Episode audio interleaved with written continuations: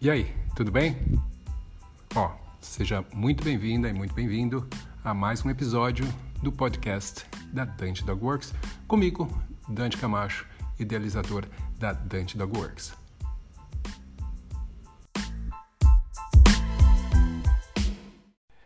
E por que, que eu defini que eu ia falar sobre isso hoje? Por que, que eu decidi, bom, eu vou falar sobre o VEM hoje? Porque há dois dias atrás eu tive uma experiência onde eu estava passeando com os meus cães, eles estavam bastante distantes de mim, eu passei num lugar onde é bastante aberto e é bem uh, vazio, né? não tem gente, fica logo ao lado de uma reserva uh, ambiental. E no meio desse passeio, meus cães estavam a cerca de 70 metros à, minha frente, e eles avistaram um veado assim próximo deles, provavelmente menos de 10 metros de distância. Eles avistaram e pum, correram atrás. E eu naquele momento, né, putz, né, por diversos motivos, né, a gente uh, tem que chamar o cachorro. Uh, não queria que os cães uh, entrassem na mata, não queria que eles pudessem de repente machucar esse esse animal, que era um veado jovem ainda, filhote, só um pouco maior do que eles.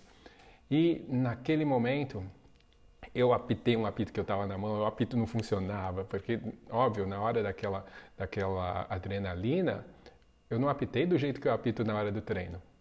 Né? Ou seja, nem o jeito de treinar é igual à hora da situação real. E o, o, a parte mais interessante disso tudo é que na hora que eu fiz isso, uh, me veio na cabeça, depois que os cachorros vieram, é, me veio na cabeça uma situação que há poucos minutos antes eu tinha feito, que eu tinha praticado um vem, onde eu pedia para os cachorros sentarem, esperarem, eu me afastava e daí chamava, né, que era para um grupo de obediência, um, de treinamento de obediência para competição. E era um exercício que a, gente faz lá, coloca os vídeos só para uh, mostrar que a gente está fazendo dentro desses padrões. Exatamente padrões de obediência competitiva, padrões de obediência que foram criados para testar a compreensão do cachorro de algum uh, comando, mas que realmente não é para a vida real. São coisas que a gente aprende a ensinar que simplesmente a gente uh, aprende, mas que não questiona muito. Né? E daí, na hora que eu fiz aquilo, depois aconteceu a situação na vida real, eu percebi que, putz, se eu tivesse só ensinado meus cães a vir, pedindo para eles sentarem e daí vir para mim, uh, eles nunca teriam respondido na hora que eu chamei eles, quando eles estavam no meio de uma perseguição atrás de um outro animal. Um, essa situação foi uma situação bastante particular, porque, óbvio, não funcionou o meu apito, daí eu chamo os cachorros, eu deveria ter chamado os cachorros antes, né? A minha reação também não foi imediata, na hora que eles avistaram o animal, eu já deveria, o que eu avistei, uh, porque eu acho que eu vi antes deles, inclusive, eu já deveria ter uh, chamado, mas eu acabei esperando porque eu não sabia se era um cachorro, o que, que era. Uh, e eles começaram a perseguição, então é muito mais difícil você chamar um animal no meio de uma perseguição, e eu vou falar um pouco sobre isso uh, uh, aqui também. Mas eventualmente eles vieram, eles correram atrás do bicho e daí deram uma, duas voltas ali numa área pequena, eles ficaram um pouco confusos depois que eu chamei, né?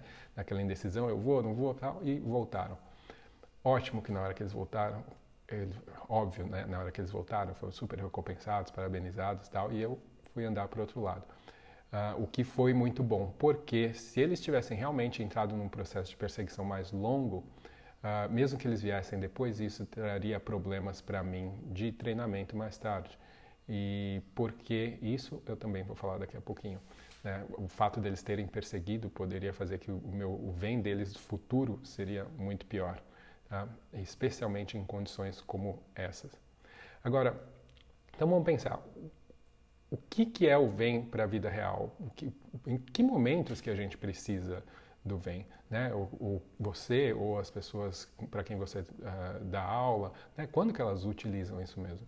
E daí eu tenho que pensar em adaptar o meu treinamento para o que as pessoas precisam. Né? O, o que aconteceu comigo anteontem não é a mesma coisa que todas as pessoas vão precisar ou vão passar. Então eu tenho que direcionar o meu treinamento para a realidade das pessoas. Então isso é, é muito importante. Um, geralmente as pessoas vão precisar do VEM para alguma situação dentro de casa. Ensinar dentro de casa é muito mais fácil, porque a, a competição por, de outros estímulos é muito menor.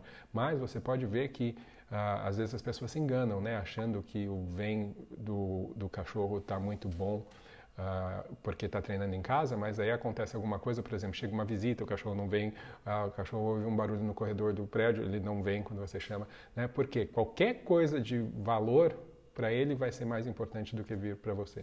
Então, a gente entra então naquele, num, num, ponto muito importante, que é a ideia de que para o cão ouvir tem que ter um valor uh, previsível, que seja alto e que seja sempre presente. Então, sempre que o cachorro vem, eu tenho que recompensá-lo. Tá? Agora a pessoa vai falar, pô, mas eu sempre tenho que recompensar, sempre tenho que dar comida para o cachorro, sempre... Não, o seu cachorro, toda vez que ele ouve uma campainha, ele sai correndo para a campainha, ele sai correndo para latir, ele, sai... ele recebe comida em algum momento que ele responde a essa campainha? Não. Mas isso não quer dizer que ele não responda, tá? Então, só para pensar, a gente tem essa ideia, né, limitada de treinamento, de que eu tenho que recompensar com as coisas que eu acho que são recompensadoras. Mas esse é um exemplo clássico. O cachorro ouve a campainha imediatamente. O cachorro pode estar dormindo, ele pode estar dormindo. Esse é o poder de um comando.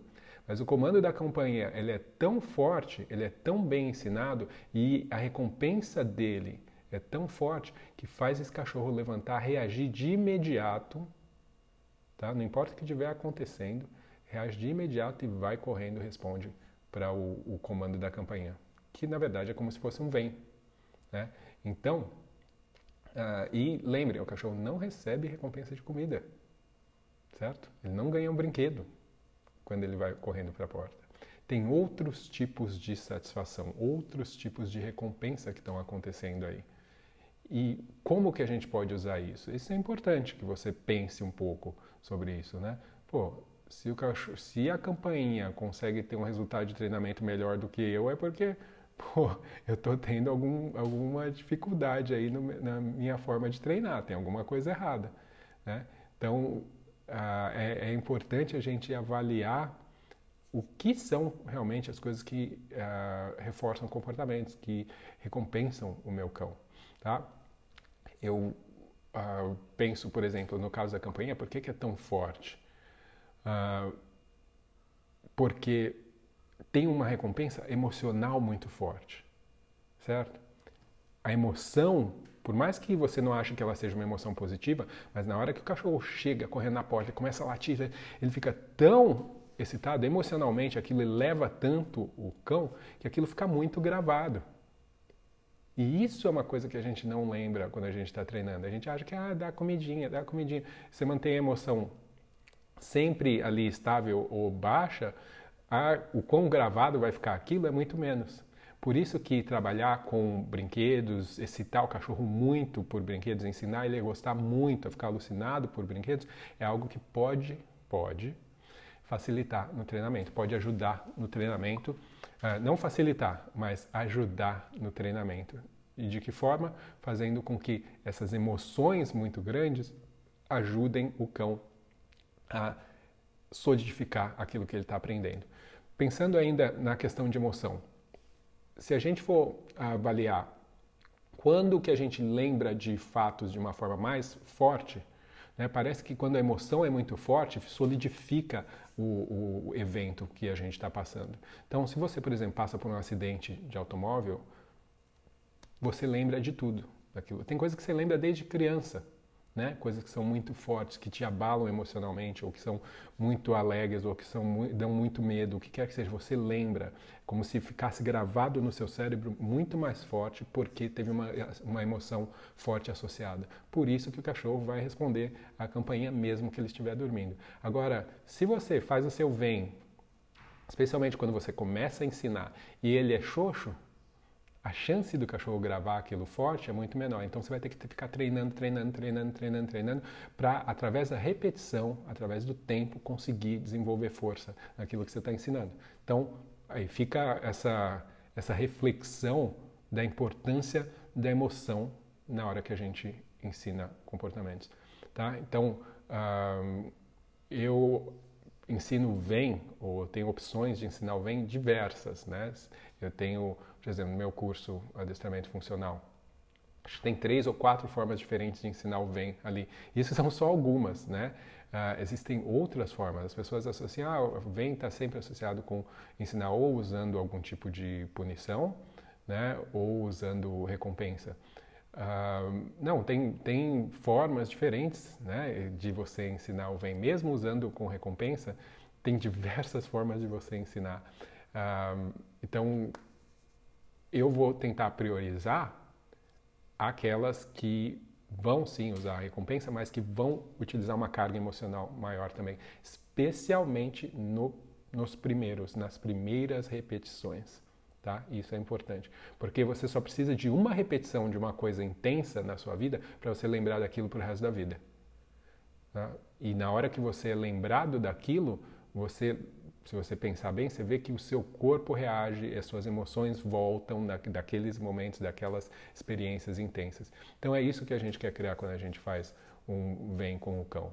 A gente quer criar esse tipo de resposta, para que o, de resposta emocional, para que o cachorro sempre venha uh, com a mesma expectativa. E daí eu tenho que, obviamente, manter essa expectativa, continuando a recompensar o cão mesmo depois. E daí entra a mesma coisa, né? A pessoa pergunta, pô, mas eu tenho que sempre recompensar o cachorro com comida? Não. Mas você tem que reconhecer que existem diversas outras recompensas que para o cachorro é são importantes. O simples fato de ir correndo para a porta e, e, e latir para que alguém vá embora, né? ou para antes da pessoa entrar no, na casa dele, da casa do cão, no território dele, né? o que quer que seja. Para o cão aquilo é extremamente importante. Então, é, a gente tem que ser inteligente e buscar quais são as coisas que são importantes para o cachorro no dia a dia dele. Como que eu posso usar isso? Né? Eu poderia, muito bem, falar para o meu cão, ah, ó, tocou a campainha, para ele é super importante ir até lá. Vem até mim e daí a gente vai os dois correndo para lá. Né? Inclusive, se quiser, até lato junto com o cachorro para a porta, não importa. A questão é que Uh, daí a, a, a, resposta, né, a consequência super excitante, super emocionante, é por ter vindo para mim primeiro. E daí isso vai ajudar a gravar. Tá? Então, um, isso é algo que é, que é, muito importante, né? O, ao que está associado a esse vem, né? Como que a gente faz com que ele tenha importância? E como que a gente ensina? Como eu falei, tem várias formas de ensinar, mas o, o básico é a gente reconhecer que para o cão tem que valer a pena vir para você. Tá? E isso vai ser mantido através de recompensa constante. Você sempre, todas as vezes que o cachorro vier, quando você chamar, você parabenizar ele. Um, agora, tem uma outra forma também da gente trabalhar, que é através de, de conceitos, né?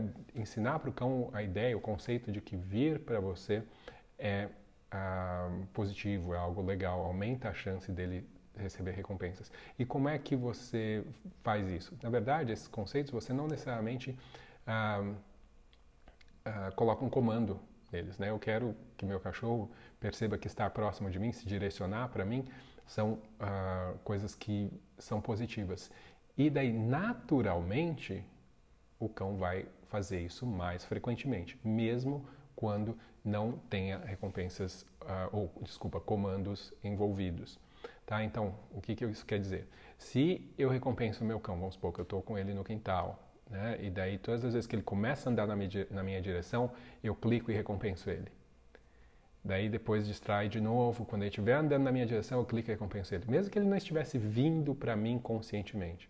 Mas eu começo a capturar esses momentos isso vai fazer com que naturalmente, mesmo que não de uma forma consciente, o cão tenha essa tendência a gravitar mais, a andar mais na minha direção, tá?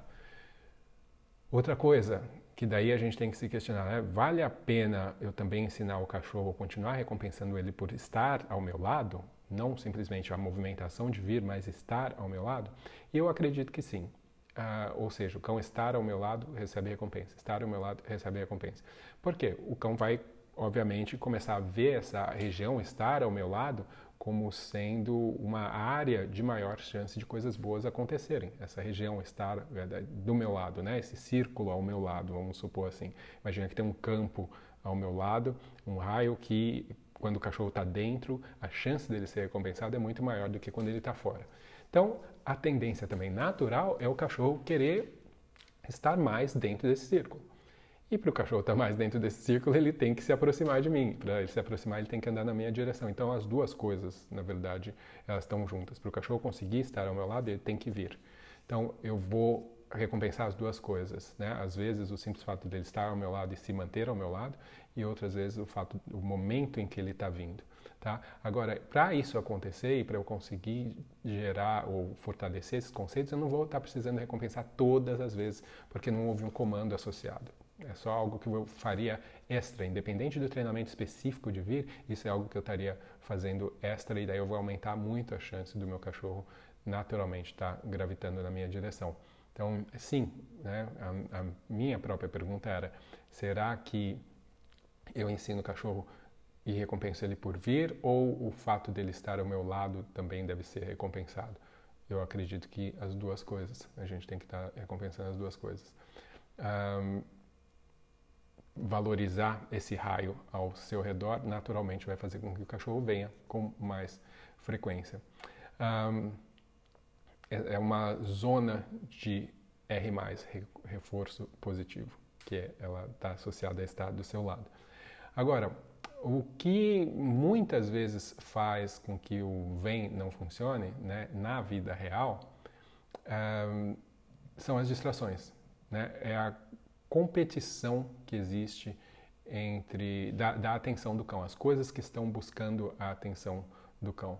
Então é a mesma coisa que um pai chama o filho que está no celular ou que está jogando videogame, né? Ele chama a, a, criança ou o adolescente ouve, ele reconhece o chamado, só que aí ele tem que definir, ele tem que decidir entre aquele estímulo que ele com o qual ele está lidando, né? Que para ele tem um valor alto e o estímulo do pai chamando, né? O que, que é mais importante, né? O que eu estou ganhando aqui ou que o meu pai vai me falar ou vai me trazer ou vai me dizer, né?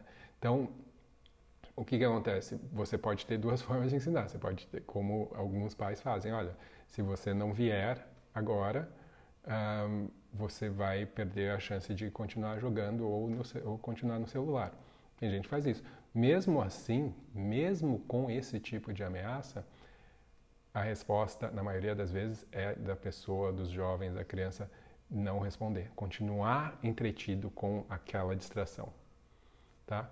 Então, uh, a gente tem que pensar bem quando que a gente vai chamar o cão, pra, especialmente no começo, para saber quando que realmente faz sentido uh, a gente correr esse risco, essa, entrar nessa competição. Então, primeiro, eu tenho que fazer com que vir seja muito positivo. Tá? Então, não adianta eu querer que ele venha e faça uma escolha antes dele saber que a escolha de vir para mim é muito boa. Né? Então, se eu tenho uma criança em casa e todas as vezes eu chamo ela só para coisas legais, olha, filho, vem aqui e tal, vamos fazer isso que é super divertido, né? baseado no que a criança gosta, obviamente. Ou Uh, chegou a hora de ir brincar no parque, se a criança gosta. Olha, eu tenho aqui um, uma bala para você, o que, quer que seja. E eu chamo a criança de um jeito específico sempre que tem uma coisa muito boa para acontecer. A criança vai, obviamente, quando ela ouvir aquela, uh, aquela palavra, ela vai ficar super empolgada. E tem uma chance muito maior de, na hora dela estar tá entretida com outras coisas, ela ouvir essa palavra, ela responder e continuar vindo para mim quando chamado. É exatamente a mesma coisa com o cão. Não tem como eu começar a colocar distração antes de eu ter solidificado e criado um valor muito grande já por ter vindo para mim. Então, é, o fato dos conceitos que eu estava falando um pouquinho antes também é, é, tem a ver com isso, né? Aumenta esse valor desse raio ao meu redor, então já é uma coisa que ajuda. Mas eu tenho que criar um valor para o comando, o comando que eu vou usar como o sinal para o cachorro vir de preferência, eu não uso o nome, eu procuro não usar o nome como o comando mais importante. Eu ensino os cães a virem pelo nome, mas eu tenho um comando específico, especial, que é o mais forte. Tá? E daí ele, é, eu realmente prezo muito por esse comando e faço com que uh, se mantenha muito fortemente associado com coisas muito boas, emoções muito altas para o cachorro. Uh, aí a gente tem, né, como eu, eu estava mencionando, essa competição, essas distrações. E eu tenho que ter criado um valor muito grande para daí eu começar a usar, a trabalhar com distrações. As distrações elas vão variar de cachorro para cachorro. Um cachorro que é muito bem socializado, uh, sociabilizado, né, com o meio, as, o mundo é muito menos distrai ele muito menos porque ele está acostumado com as coisas. Agora se eu estou falando de um cachorro que é filhote ou um cachorro que não é tão bem sociabilizado, óbvio que as coisas vão ter um valor muito maior. Então eu tenho que levar isso em consideração, né? Uh, quando eu estou ensinando um cachorro que nunca sai de casa, ele vir na rua, ele pode não querer se afastar de mim porque ele está com medo, ou então ele fica deslumbrado com tudo.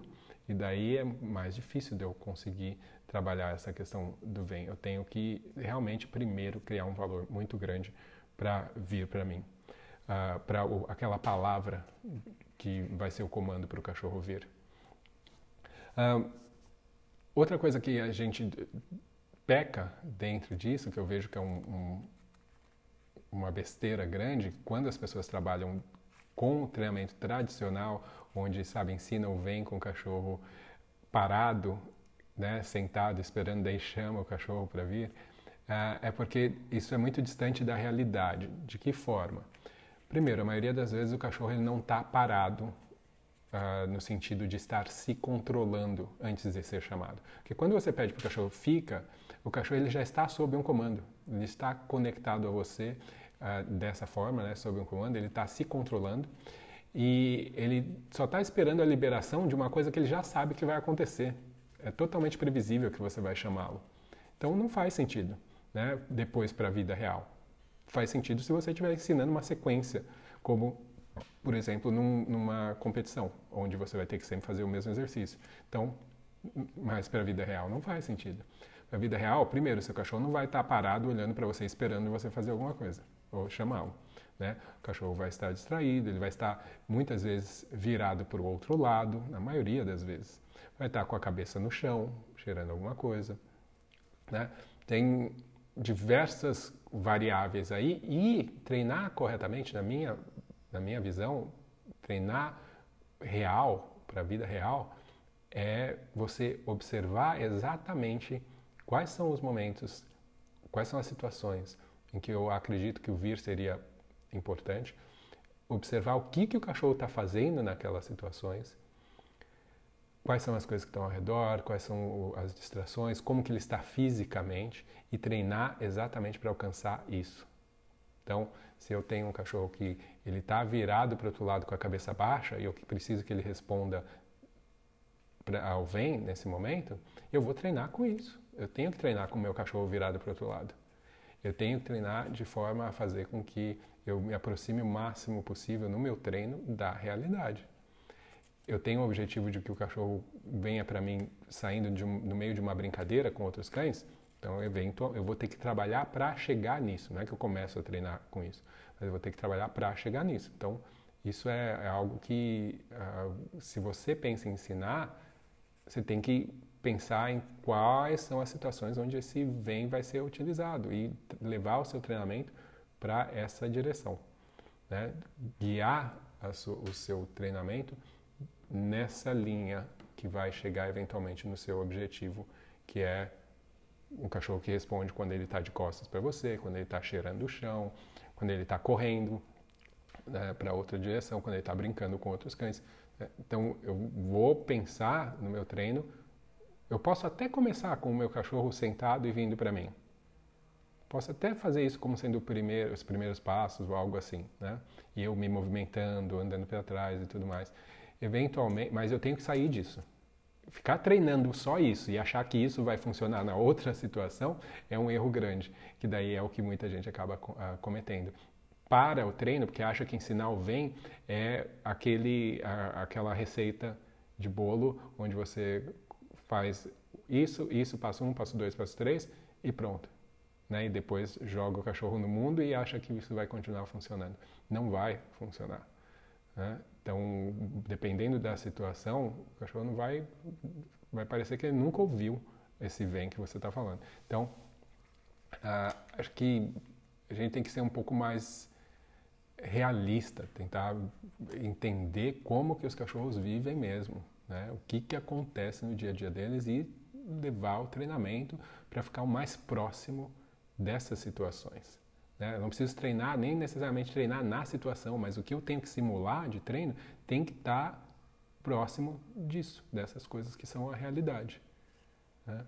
Então, inclusive com o, o, essa ideia de vem, né, de ficar com a cabeça baixa, cheirando, forrageando, por exemplo, esse é um dos exercícios que eu indico também.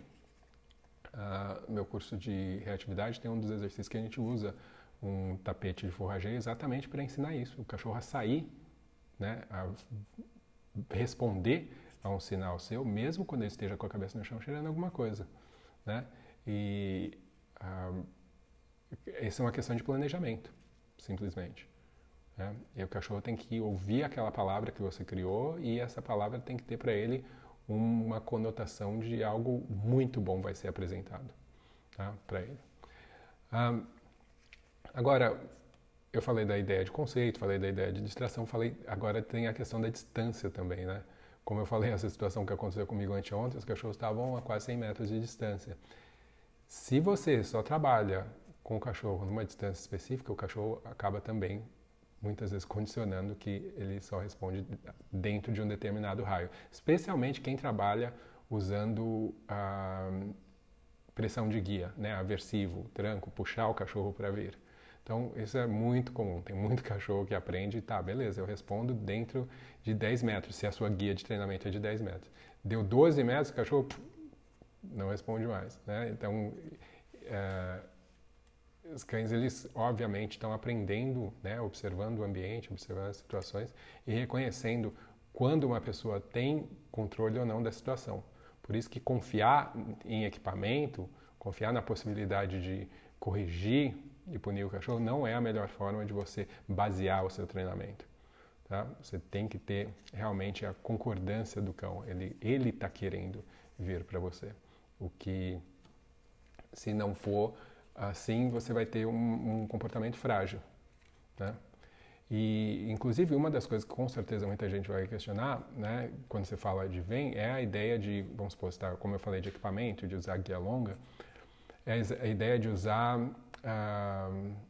coleira, colar eletrônico, né? ou coleira de choque, ou, ou e-collar, o que quer que a pessoa queira chamar, mas que uh, gera estímulos, uh, uma pulsação, estímulos elétricos, não sei exatamente como chamar, para ensinar o, o vem para o cão, que é também uma das formas de se fazer. Né? Existe aí um processo para uh, se fazer isso, onde você ensina o cachorro a vir e depois você utilizaria um, o reforço negativo, ou seja, o cachorro para uh, ao vir ele se livra desse reforço.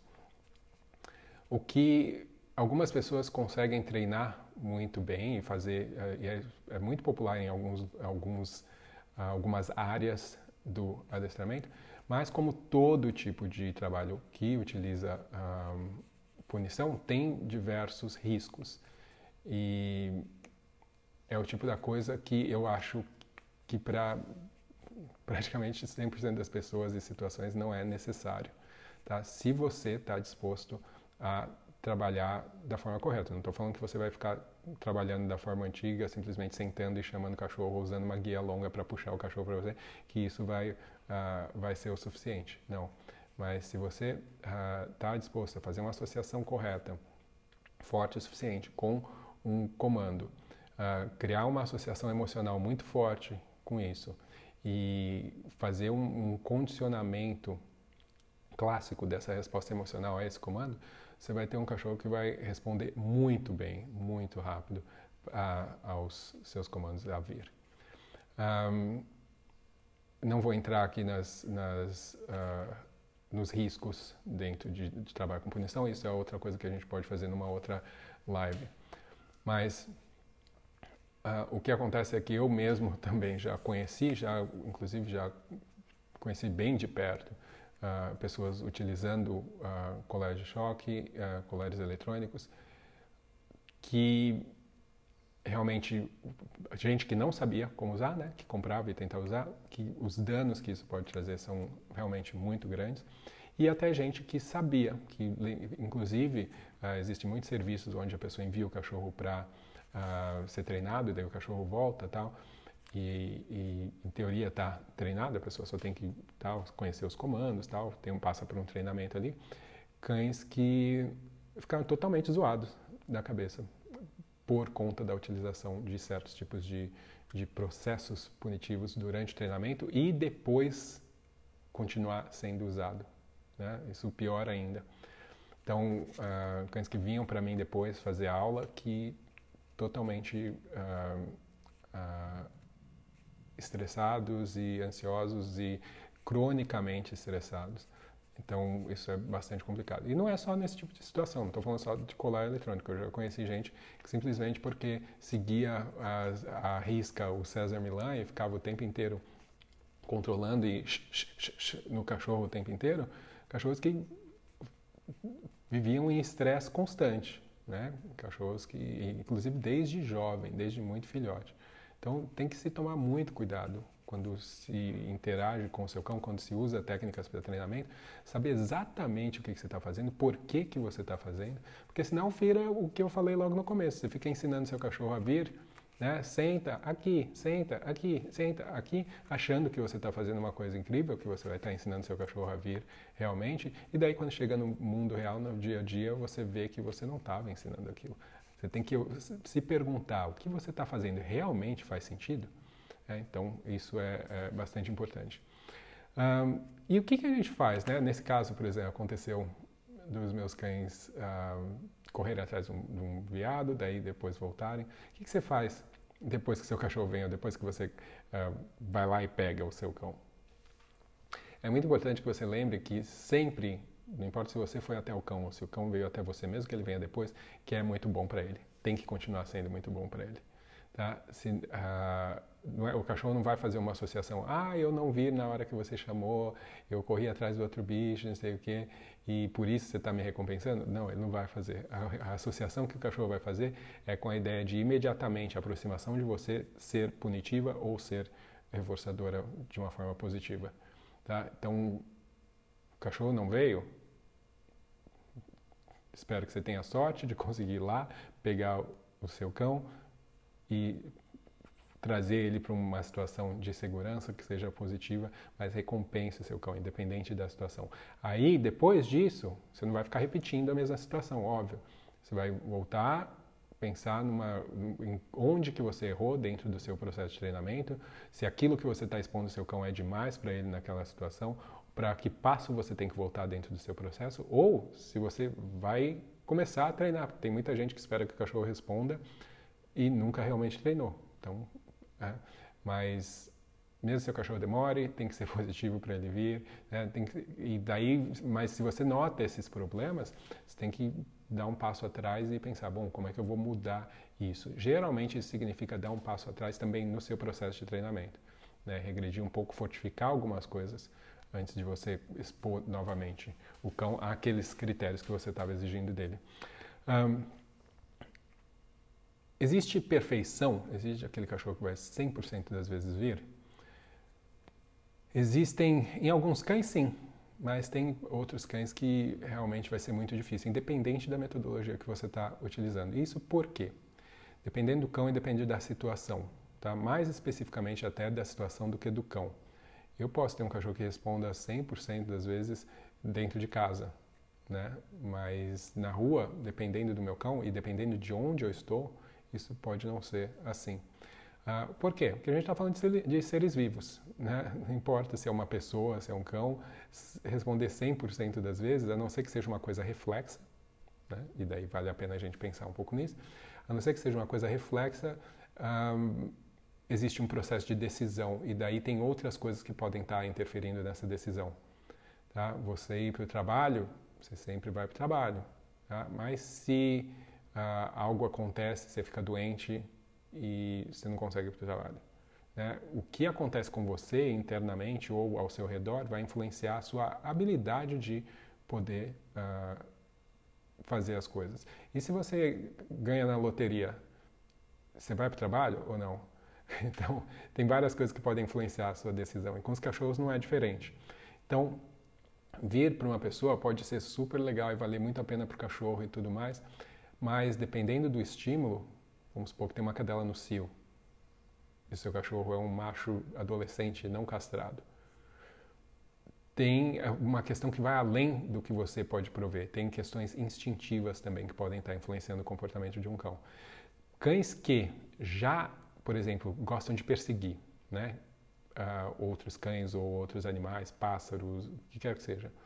Se são colocados em situação onde eles possam fazer isso e exercitam isso, uh, instintivamente para eles aquilo faz tanto sentido e, e traz descargas de reforço, hormonais reforçadoras para esse cão tão intensas, e lembra daquela questão da emoção forte associada ao comportamento, que no meio de uma perseguição a chance desse cachorro conseguir responder é muito pequena.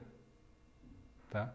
Então aí mesmo cães recebendo punição e tudo mais, tem muito cachorro que passa por tudo isso porque o, o, o instinto acaba sendo mais forte. Então isso vai variar de cachorro para cachorro. E então não dá para você garantir 100%. Nessas situações, nesses casos, que são poucos, mas que existem, daí uh, vale a pena a gente uh, tentar treinar da melhor forma possível, mas se você não tem 100% de certeza, se você não está bem seguro que você tem controle da situação, ou que pelo menos a situação é segura, né? então o seu cachorro pode não vir quando chamado, mas se você está num lugar cercado, beleza, você, pelo menos você sabe que seu cachorro não vai sair para a rua e, e ser atropelado. Mas se você não tem essa certeza, daí é, é algo que não é o ideal, né, o legal, uh, mas você provavelmente vai ter que andar com esse cachorro preso, mesmo que seja numa guia longa, quer que seja. Né, você dá o melhor de bem-estar para ele, porque ter liberdade, poder se movimentar, poder correr, faz parte de coisas que trazem bem-estar para o seu cão. Então, não dar isso para o cão influencia no bem-estar dele, na capacidade de estar tá bem, né, na possibilidade de estar bem uh, prover bem-estar é dar liberdade também.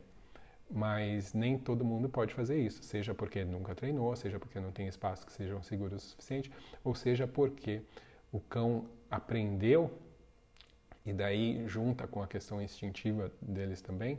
Uh, isso, como eu falei, são específicos, né? Às vezes tem a ver com raça, outras vezes tem, além da raça tem a questão do indivíduo, às vezes tem a ver com uma situação momentânea, como eu falei, questão do cio que essa, essa, alguns indivíduos, por conta de uma combinação de fatores ou de um fator específico, vão ter uma chance maior de não responder. E daí realmente vale a gente pensar na segurança e na nossa responsabilidade pelo bem-estar desse cão. Mas uh, para 95%, 98% provavelmente dos cães, você consegue ter um vem uh, com uma confiabilidade muito grande, desde que você faça a coisa correta e treine da, da, da, forma correta, gradativamente, expondo da forma correta e fazendo as associações que eu mencionei já aqui, né? especialmente pensando naquela questão emocional de intensidade. Bom, essa é a segunda tentativa de live, eu imagino que agora deu certo, tá? E eu quero que vocês aqui que estão assistindo, se você ainda não está inscrito, se inscreve no canal, curte, compartilha. Mas coloca aqui também se você tem uma opinião do que você acha que seria importante, qual tipo, o vem perfeito, qual a situação onde você vê que seria mais difícil, mas que é muito importante para o seu cão responder ao vem. Pode compartilhar isso aqui, pode colocar nos comentários, né? Porque eu sei que para cada pessoa é diferente. Tem cachorro que nunca vai sair do apartamento. E tem cachorro que mora em lugar onde ele fica solto o tempo inteiro. Então, beleza? Muito obrigado, então, mais uma vez. Espero que vocês tenham um ótimo fim de semana. E amanhã de manhã eu provavelmente estou aqui de novo. Beleza? Até mais.